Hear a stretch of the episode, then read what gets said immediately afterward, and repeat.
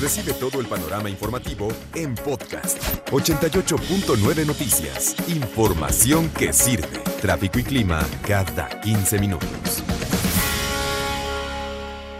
Y vamos a cosas que impactan el día a día, que impactan nuestros, eh, nuestras horas, nuestros eh, minutos incluso. Ayer tal vez muchos se sacaron de onda y se quedaron así medio desubicados, desorientados. Si escucharon la noticia nada más de golpe, que Facebook cambiaba de nombre. Y tal vez muchos este, se pusieron a sufrir, Iñaki, porque hablar de que les quiten su Facebook, hay dolor, ¿no? Muchos este, eh, entrarían en, en, una situación de riesgo, este, en lo emocional, sin duda alguna. Y en lo económico, porque mucha gente ya está haciendo sus ventas y su economía de pandemia gracias a Facebook. De acuerdo. Y es que ayer se anuncia Meta, la nueva empresa de Mark Zuckerberg, el mero mero de Facebook. ¿Qué es Meta? Para tener la claridad, Meta no es algo que sustituya a Facebook. Ahí les va.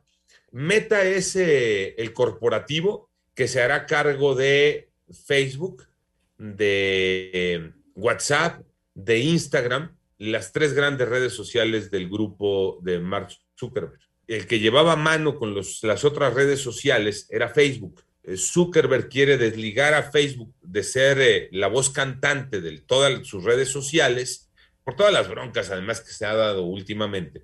Eh, quiere desligar ¿no? este, la marca como ser el centro de atención y por eso crea este corporativo llamado Meta. Pero al mismo tiempo da a conocer eh, Mark Zuckerberg, el metaverso. Y esto sí está de locura.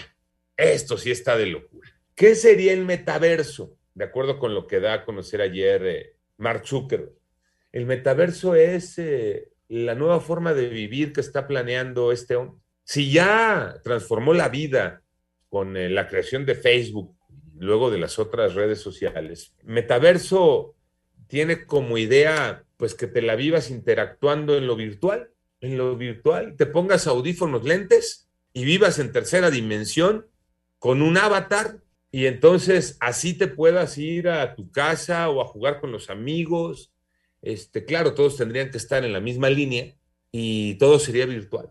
Y yo me pregunto, ¿y el contacto físico? ¿Y la cercanía? ¿Y el pellizquito que de pronto necesitas darle a alguien? A mí sí me parece de otro planeta lo que está planeando este hombre, Iñaki.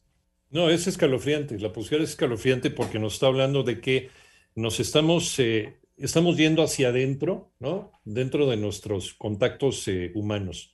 Eh, estamos dependiendo demasiado en la tecnología y estamos olvidándonos del toque humano, que eso, eso finalmente también tiene efectos en nuestra salud. El aislamiento, por mucho que lo estés viendo de manera cibernética, tiene un efecto, ya lo estamos viendo en la psicología, sobre todo de los más pequeños, de los niños.